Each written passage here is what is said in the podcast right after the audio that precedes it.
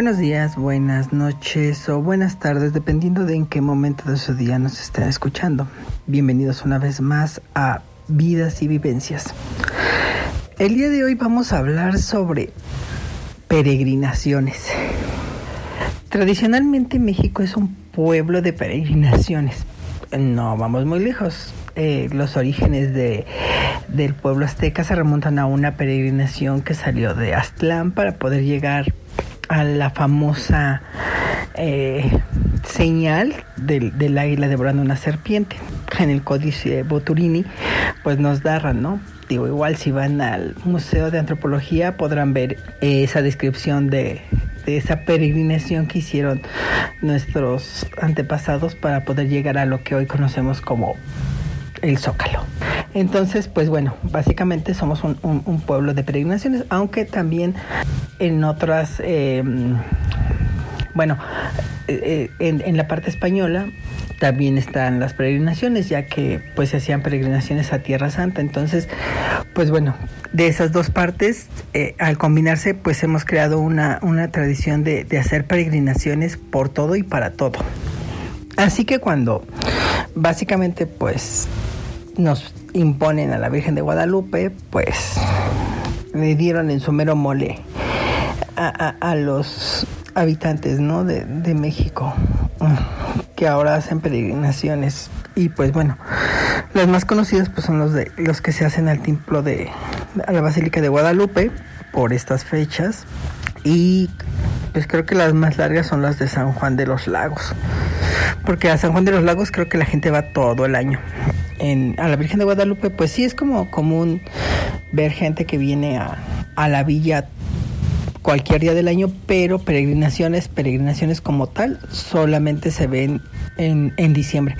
Desde los últimos días de noviembre hasta pasado el 12, todavía 15, 18, sigue llegando gente. A, a, a razón de eso, pues se hacen incluso este operativos por parte de Cruz Roja, de bomberos, de, de la policía para salvaguardar a estas personas.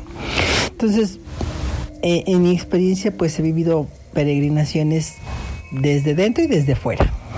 Es decir, cuando me tocó vivir alguna vez en, Irapuato, eh, el, el, lugar donde trabajaba mi padre era, la dueña era como muy devota de la Virgen de San Juan de los Lagos. Como les digo, creo que casi estoy seguro que a la Virgen de San Juan de los Lagos se va casi todo el año, o sea, todo, todo el tiempo hay llegada de peregrinos y pues es como muy común el, el, ir. Yo recuerdo que nos tocó ir dos veces o tres, no recuerdo, pero la primera vez sí fue, fue totalmente la muerte. Es un recorrido que se hace por varios días. En este caso era desde, desde León hasta San Juan de los Lagos. No, no sé exactamente la distancia, pero es un recorrido que prácticamente lleva tres noches y y pues, los días subsecuentes, ¿no? Empiezas eh, un día en la mañana, muy, muy temprano, en, en, la ciudad de, de, bueno, salimos de Irapuato en un camión, llegábamos a León y desde ahí era caminar. Y pernoctas tres noches y llegas al, al que es el quinto día de, de, de, de avance, este, no al cuarto, perdón, el cuarto día llegas en la mañana, en la madrugada a San Juan de los Lagos y es literalmente es horrible porque no puedes avanzar. Son como unas 20 cuadras antes, ya hay gente, o sea, hay gente.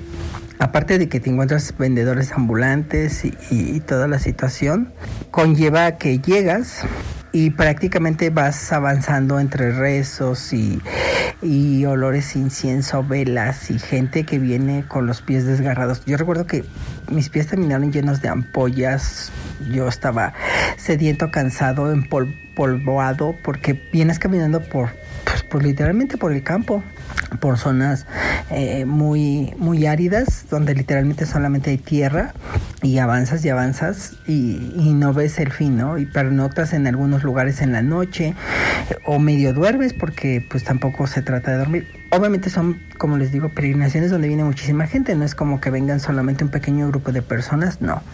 Son N cantidad de personas que lo hacen para llegar. Cuando llegas a San Juan de los Lagos, pues desde que entras al pueblo, prácticamente todas las calles que, que dan al, a la iglesia están atastadas de gente. Y una vez que pasan horas y puedes llegar al atrio de la iglesia, pues tampoco es como que puedas eh, disfrutar mucho de la vista o puedas mm, apreciar nada. Porque, bueno, a mí siempre me ha gustado mucho el arte sacro, entonces me gusta mucho ir a ver las iglesias. Yo no recuerdo mucho porque literalmente así como entras, sales. Entras por el atrio principal y recorres el pasillo, llegas al altar, doblas a mano derecha y sales. Y eso es todo. Ni siquiera te puedes sentar porque las bancas están atascadas de gente, eh, los pasillos igual.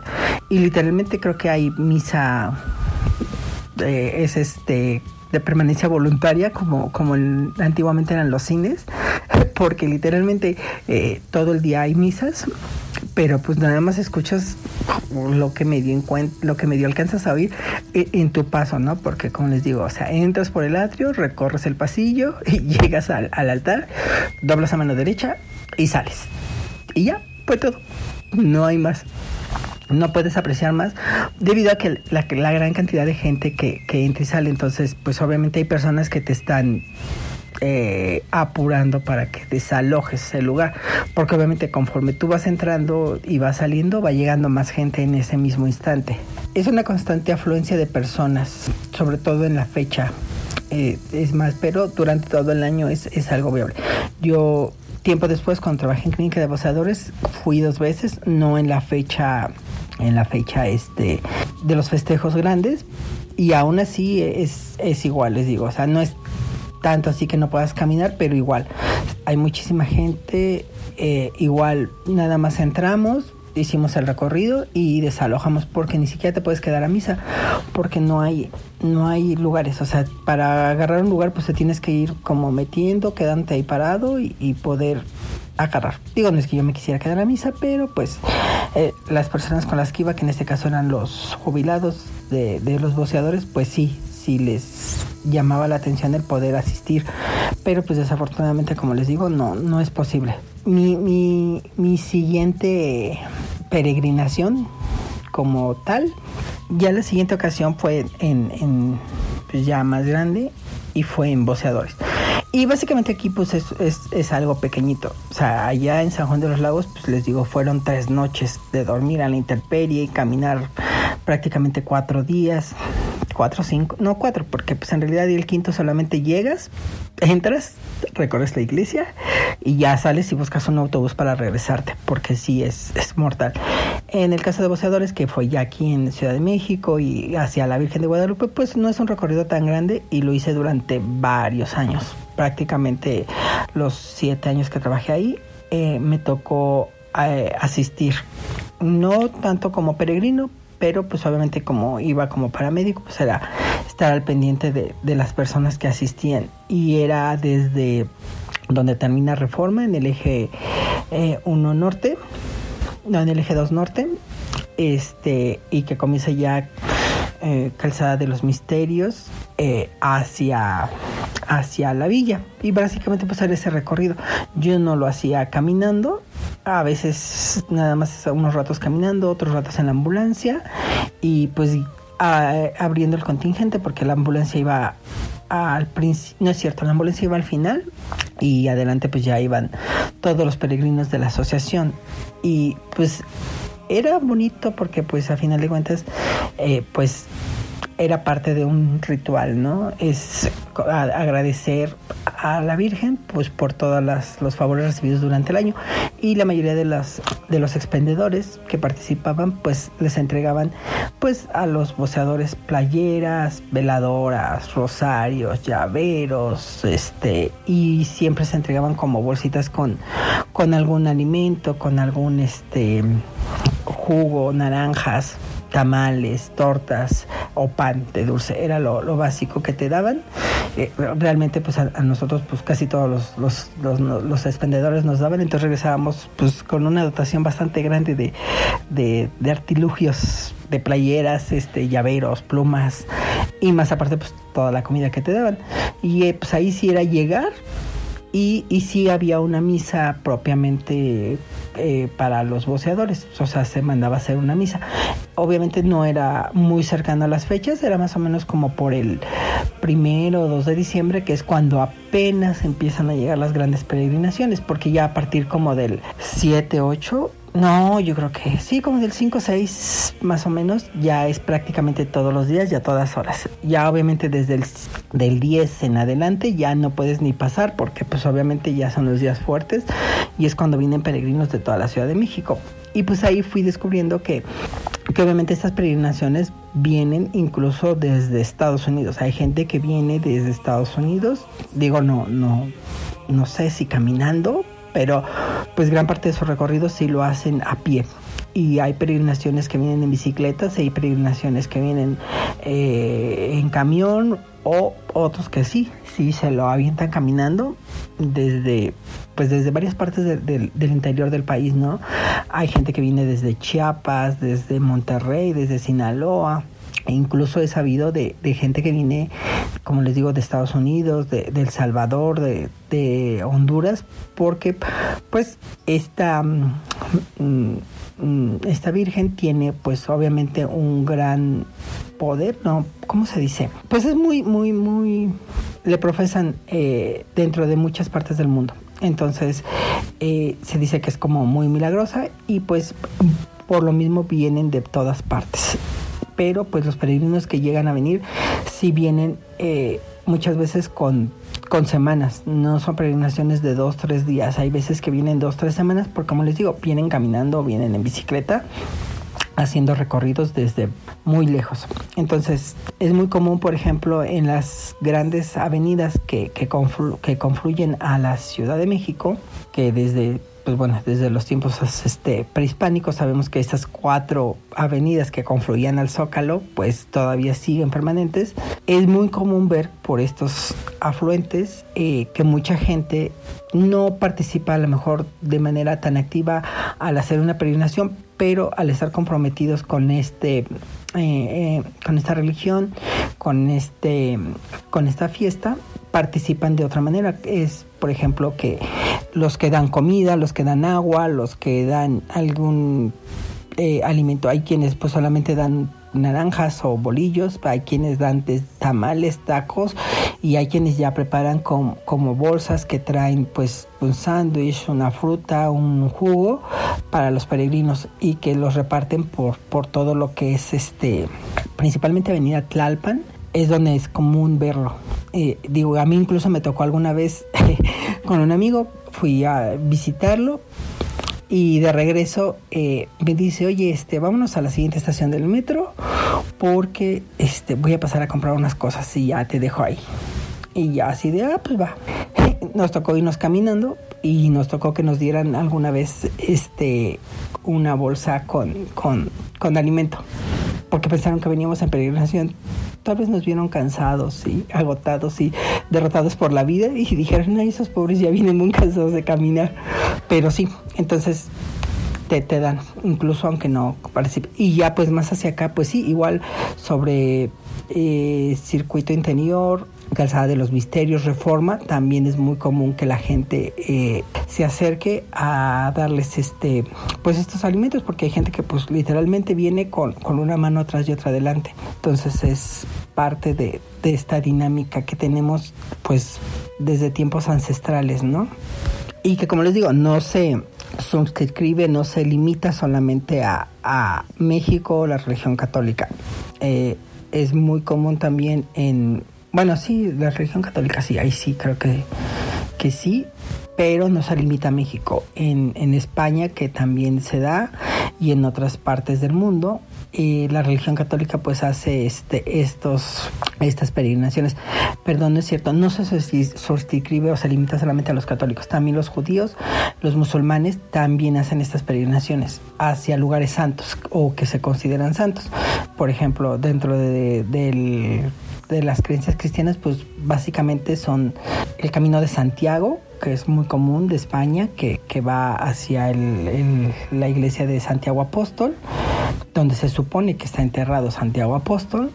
Este, y este recorrido se hace incluso desde Francia, Italia eh, van los peregrinos por, por este camino hasta llegar a esta iglesia y es también viene desde tiempos inmemoriales, o sea, desde la Edad Media es conocido.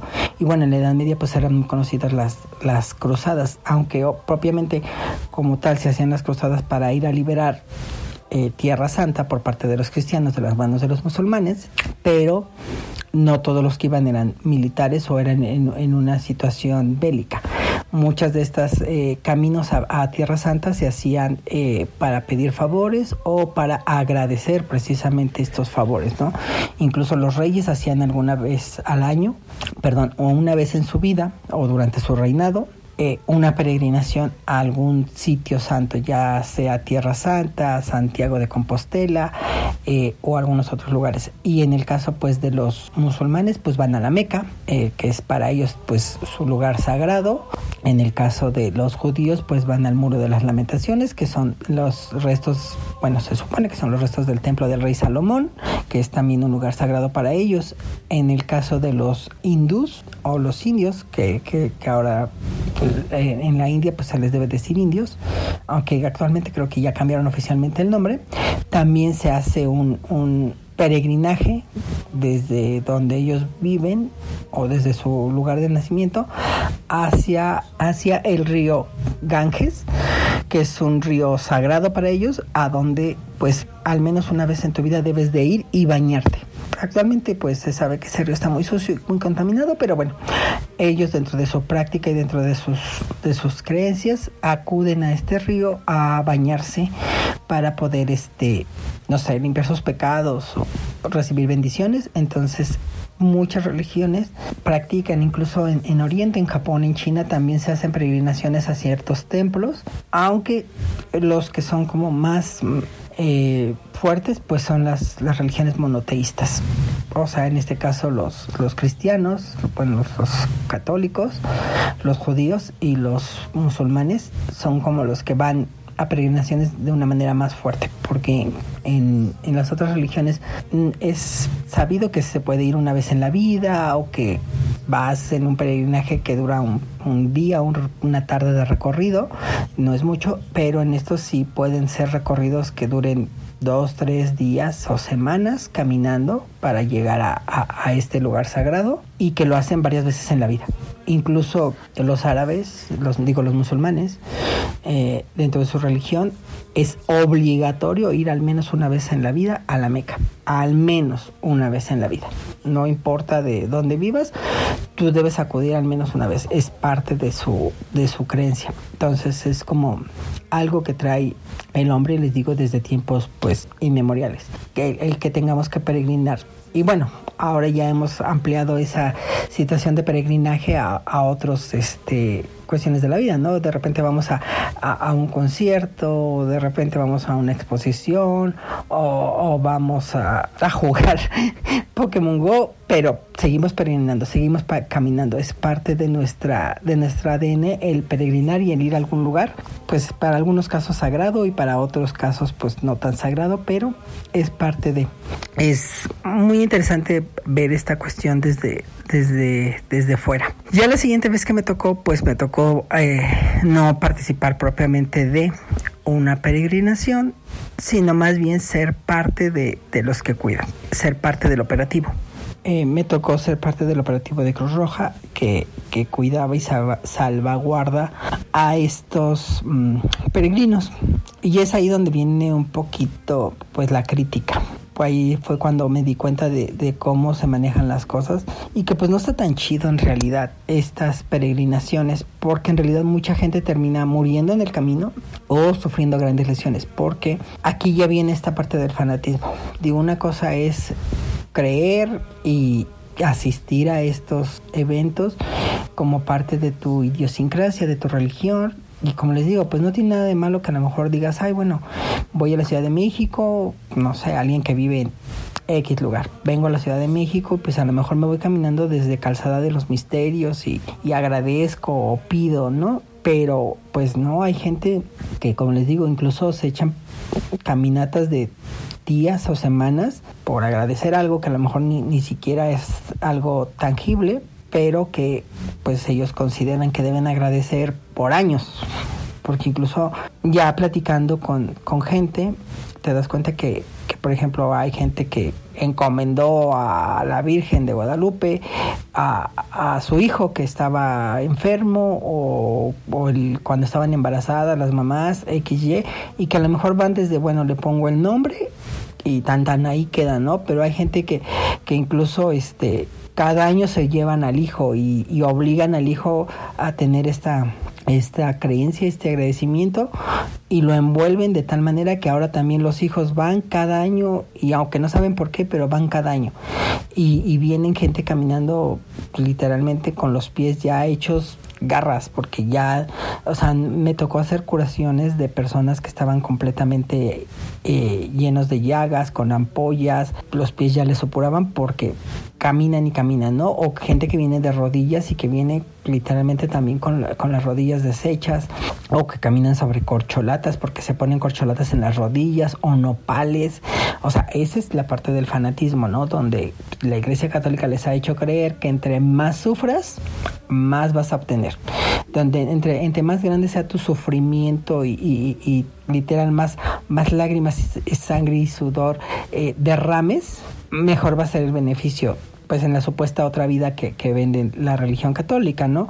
Entonces ahí es, es donde el fanatismo llega a, a, incluso a matar gente, porque sí se ha sabido de gente que, que se ha quedado en, en, el camino, ya sea porque se quedaron dormidos en algún lugar, eh, murieron de hipotermia, o porque este mismo estrés que llevan al caminar, el, los, las heridas, eh, la ansiedad que les causa el que no llegan, porque son personas a lo mejor ya muy mayores que, que vienen y que, que, que es tanto su, su, su, esperanza, su fe, su, no sé, de llegar al, al, atrio de la villa que terminan muriéndose en el camino por, por toda esta situación de estrés. Entonces, pues digo, está chido, está padre, digo, yo no lo recomiendo, pero pues si alguna vez tienen la oportunidad, vayan, vayan a una peregrinación eh, como participantes, ¿no? Es una experiencia que, que, que, creo que al menos una vez en la vida todos debemos de vivir. Ya sea San Juan de los Lagos, ya sea la Virgen de, de acá de,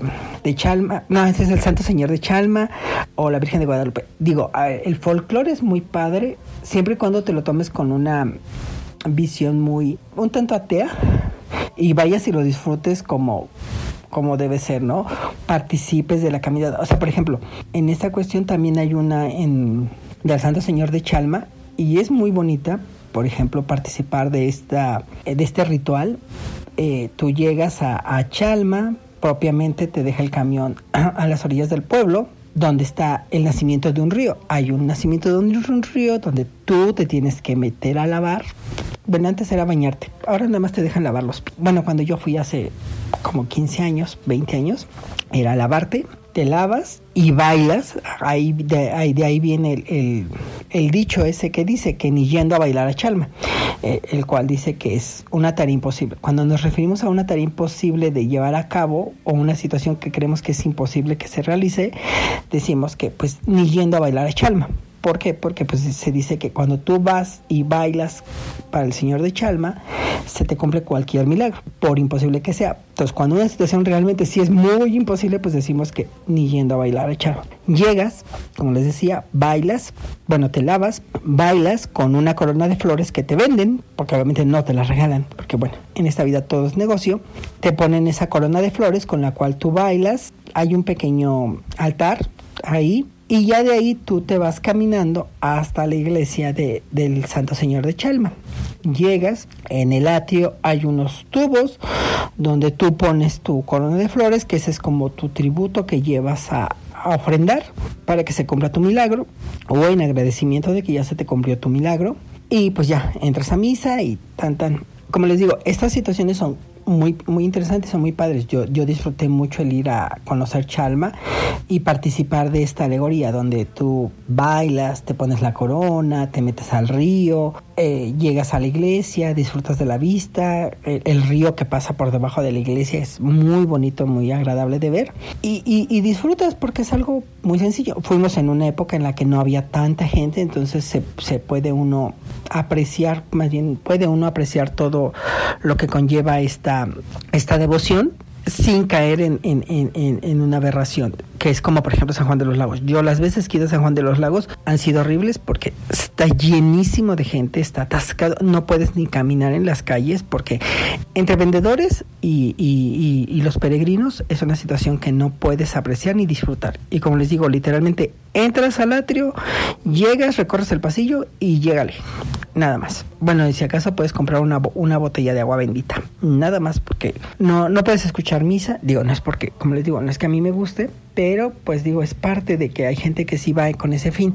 Entonces, cuando ya el fanatismo eh, satura estas festividades, creo que no está padre. Eh, como les digo, el fanatismo llega a ese punto en donde se hieren, se van dando de latigazos, porque hay gente, me, ha tocado verlos, que llevan una especie de látigo con, con, púas, espinas o coronas de espinas, caminan de rodillas o con corcholatas en las rodillas, nopales o que se hacen una especie como de pechera de nopales igual y se les van clavando, aunque bueno, eso no creo que sea tan doloroso en realidad.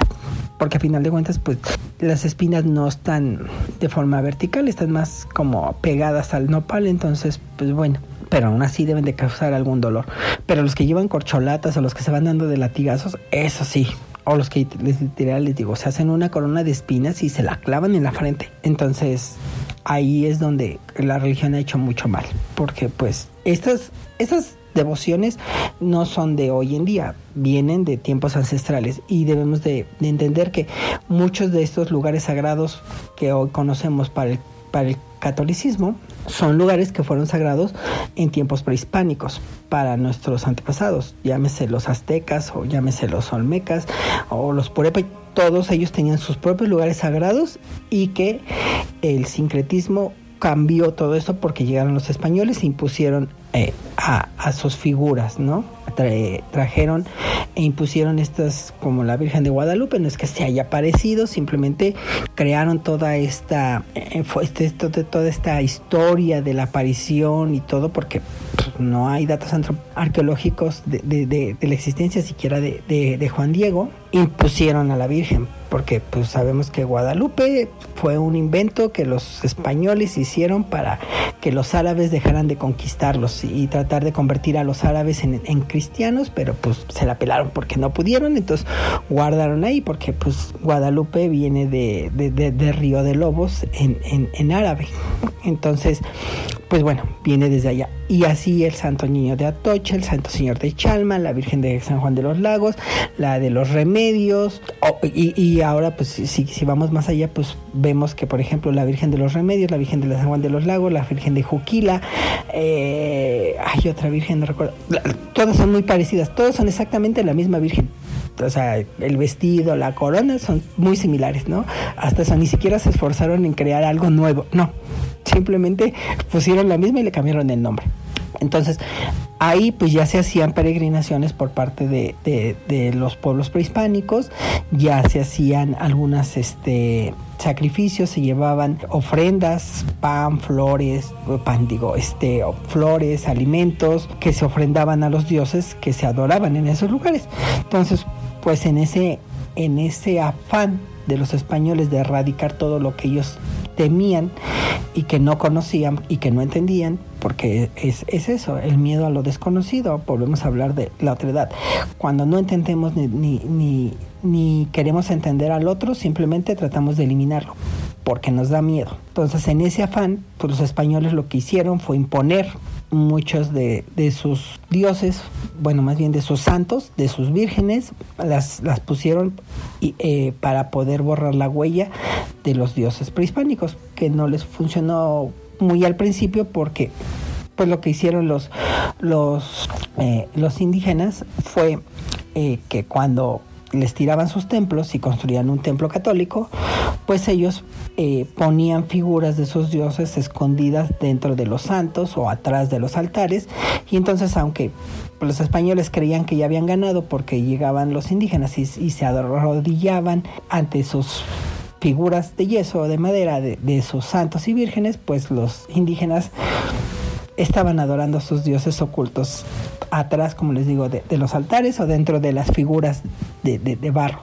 Porque pues al final de cuentas esa era la otra. Ellos eran los mismos que hacían las figuras, ¿no? Entonces lo que hacían, pues dentro de, estos santos, de estas vírgenes, pues ponían un, un dios prehispánico, lo ocultaban y pues ellos seguían asistiendo y seguían adorando durante mucho tiempo. Pero pues con el paso de los siglos se hizo todo una revoltura que, que, es este lo que conocemos hoy en día, que combinó lo prehispánico con, con lo católico y ahora tenemos ese sincretismo donde se combinan todas estas cosas, ¿no? Que ahora podemos ver que llegan a las peregrinaciones los, los danzantes y llegan este saumando haciendo eh, el saumerio con, con el copal y todo esto que viene de tiempos prehispánicos, pero pues vienen cantando canciones este católicas o, rezando el Padre Nuestro o rezando el Rosario, mientras vienen con los danzantes, los tambores, todo este esta combinación del culto que ahora tenemos. Por eso es tan único.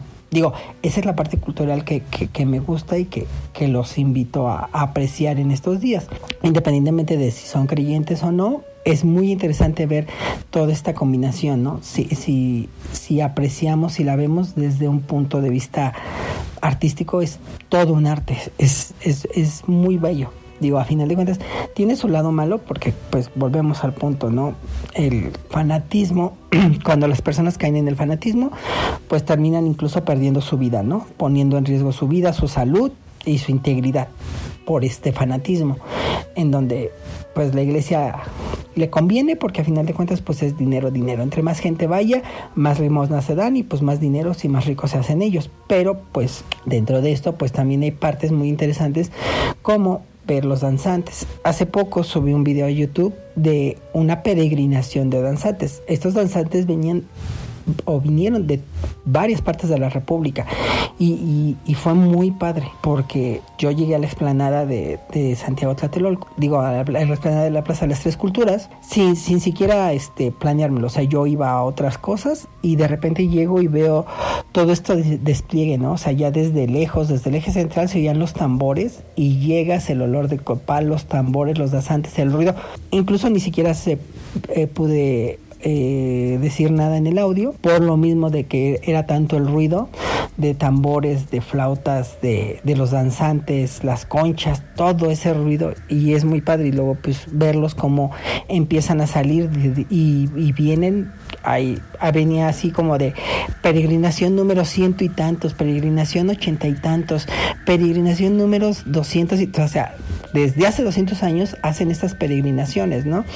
Entonces, eso sí es muy, muy bonito eh, el, verlo, esa parte. Eh, la parte que no me agrada, pues es esa, ¿no? Donde la gente se le va la vida en, en estas situaciones. Entonces, quedémonos con esa parte bonita de, de poder apreciar ese sincretismo, la cultura, la música, y, todo lo que se vive, la alegría de que la gente va y baila, canta, eh, reza, este, y participa, ¿no? Incluso hay gente que ofrenda alimentos, apoyos para poder estar en gracia dentro de sus creencias, pero pues no caigan en esa parte de vertir sangre, porque a final de cuentas, pues, pues no, no, no está chido que, que pierdan la vida en ello. Si pueden asistir y ver alguna peregrinación, no, no se enojen ni se desesperen si no pueden pasar por el tráfico o porque cerraron la calle o porque los que viven ahí, bueno, los que viven ahí pues ya están acostumbrados, ¿no? Que, que pues es complicado estos días el entrar o el salir. Digo, hay gente que incluso no sale de su casa eh, desde días antes porque pues ya no puede salir, porque si sale ya y mueve el carro, pues ya se jodió y ya no puede regresar a su casa. Pero en general, este es chido. Acérquense cuando vayan a algún pueblito mágico o algún al interior de la República, acérquense a estos lugares este sacrosantos y no lo vean simplemente como ay, esta gente este, fanática y no me deja pasar y no puedo apreciar porque están pues no, son cosas que vienen desde tiempos muy ancestrales. Entonces es algo bonito, es algo loable, siempre que se mantenga pues en un cierto rigor y que es digno de apreciar y que ojalá no desaparezca, ¿no? Porque, pues digo, las religiones están condenadas a desaparecer en ciertos términos, pero yo creo que si se han logrado combinar dos aspectos religiosos diferentes, como los dioses prehispánicos y el culto católico, pues podría sobrevivir todavía un tiempo más. Y a lo mejor ya no como algo católico o algo religioso, pero sí como como algo cultural. Sí sería como triste el ver desaparecer este, estas manifestaciones que, que, que, pues son, como les digo, es cultura, es arte. Más allá de lo religioso, vamos a, entender que es, que es algo que la gente hace con, pues sí, con devoción y todo, pero a lo cual cuando lo conjugas y lo ves desde un panorama muy amplio, es algo muy artístico. Las ropas, eh, la música, los bailes, las danzas que hacen, todo esto que conlleva y que se va a ofrendar es algo muy bonito de ver y que pues ojalá que no desaparezca y que lo podamos apreciar más allá de enojarnos. Yo sé que hoy en día pues es más que nada una moda. Y no digo que esté mal, al contrario, es bueno preocuparse por, por ciertas situaciones como los perros, los gatos o los niños que, que, que tienen autismo, en los cohetes, ¿no? Pero a final de cuentas, pues es algo que está tan arraigado que ya es parte de y y probablemente no se va a poder sacar tan fácilmente. Digo, no vamos muy lejos. La Suprema Corte de la Justicia esta semana le devolvió a los fanáticos esos que, que les gusta ver morir animales en el sufrimiento las corridas de toros, ¿no? Entonces, ¿por qué? Porque hay intereses económicos de por medio y otra vez van a regresar las corridas de toros. Cuando eso es, sí es algo que realmente, pues sí se debería desaparecer y quitar, ¿no? En este caso, pues sí nos molestan los cohetes el 12 de diciembre, pero solamente es un día al año, ¿no? Qué bueno. Si, si nos vamos, pues tenemos santos todos los días y los hacen todos los días, pero pues a lo mejor a nosotros nada más nos toca. Porque en realidad, aquí donde yo vivo, pues tengo eh, varias iglesias. Está Nuestra Señora de los Ángeles, eh, Santiago. La villa no me queda muy cerca, pero pues está. Y, y San Judas. Y pues en realidad, para, para hacer otros años, este año ha estado muy tranquilo. Digo, ya estamos a 10 y prácticamente si he escuchado cohetes dos días, han sido muchos. Y han sido como en, en un rato. Yo recuerdo que hace 10 años, literalmente desde el día primero hasta el día 14, oías cohetes todos los días y a todas horas. O sea, no, no es algo que estuviera 24/7, ¿no? Pero sí los escuchabas en la mañana y luego a mediodía y luego más tarde y a la medianoche y se oían así como, como constantes porque era un, un llegar constante de peregrinos. Hoy en día, pues, como les digo, ha disminuido, pero pues tampoco nos, nos ataquemos por, por esas situaciones. Yo sé que sí hay, hay animalitos a los que les hace mucho daño, pero pues también entendamos que para ellos pues es parte de su folclore, parte de su bagaje cultural y es algo pues que traemos desde hace 500 años. Entonces no es algo tan, tan fácil de, quitar. Entonces quizás con el tiempo logremos encontrar otra forma. Digo, bueno, en China ya lo hicieron, pero pues es medio caro sacar fuegos artificiales con drones. Pues no creo que los peregrinos que vienen a pie y descalzos tengan para comprar drones, pero bueno, ese es otro tema. Pero sí, los invito a que si pueden, vayan alguna vez en su vida a una peregrinación y disfruten de ese. Digo, aunque no sean católicos, aunque no sean creyentes, aunque no, aunque sean lo que sean, ateos, vayan una vez en la vida a alguna peregrinación en alguna iglesia con algún santo y de verdad lo van a disfrutar. Eh, no les recomiendo mucho San Juan de los Lagos, pero bueno, pues si les queda cerca, pues también pueden ir. Pero pues está Nuestra Señora de los Remedios, la Virgen de Juquila, el Santo Señor de Chalma, la Virgen de Guadalupe, Santiago, eh, San Judas. San Judas es un tema muy, muy interesante, porque como San Judas Tadeo pasó de ser un santo y un apóstol a ser el santo de, los rateros. Entonces, es, es, es, un tema digno de estudio.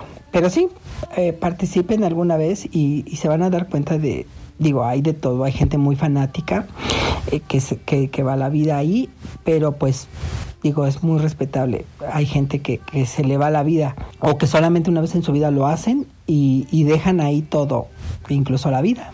Pero es parte de... Igual ya vienen, por ejemplo, los, los niños Dios el 24, ya hablaremos de, de las posadas, ya hablaremos de, de, de, toda esta situación. Pero sí es un tema, la religión es un tema muy interesante, que, que deja mucho que desear por un lado, pero que también tiene cosas que se pueden apreciar, como les digo. Entonces, ya, ya hablaremos de, de cómo pues hay gente que ahorra dinero desde sus abuelos vienen ahorrando y los nietos son los que van a tener que hacer la fiesta, pero, pero bueno, eso ya lo hablaremos más adelante, cuando hablemos de, del niño Dios. De, por ahora, pues bueno, es todo. Espero que este pequeño podcast les haya gustado y que no les arruine y no los haga enojar a algunos porque critico la religión. Pero bueno, este es un espacio seguro donde se aceptan críticas. Entonces, espero que les haya gustado. Espero nos veamos dentro de ocho días, donde ya empezaremos a hablar sobre temas navideños y, y esas cuestiones de, de cómo ha venido cambiando todo esto a través de los años pues nada, nos vemos la próxima semana. No dejen de compartir, no dejen de seguirnos en redes y, y bueno, ya, ya estamos conquistando el continente. Llegamos a El Salvador esta semana. Entonces, pues, pues poco a poco vamos avanzando. A lo mejor la próxima semana llegamos a Cuba y ya de ahí nos vamos a África. África no hemos llegado. Así que síganos compartiendo para que sigamos, este, ya nada más nos falta eh, África y, Asia, son los continentes que nos faltan, porque Europa, Oceanía y América ya, ya estamos ahí. Solamente nos faltan esos dos, así que sigan compartiendo el podcast, sigan este, escuchándolo y bueno, espero que tengan una excelente semana, que, las peregrinaciones de, de estos días no les arruinen mucho sus planes y los que vayan a ir, disfrútenlo.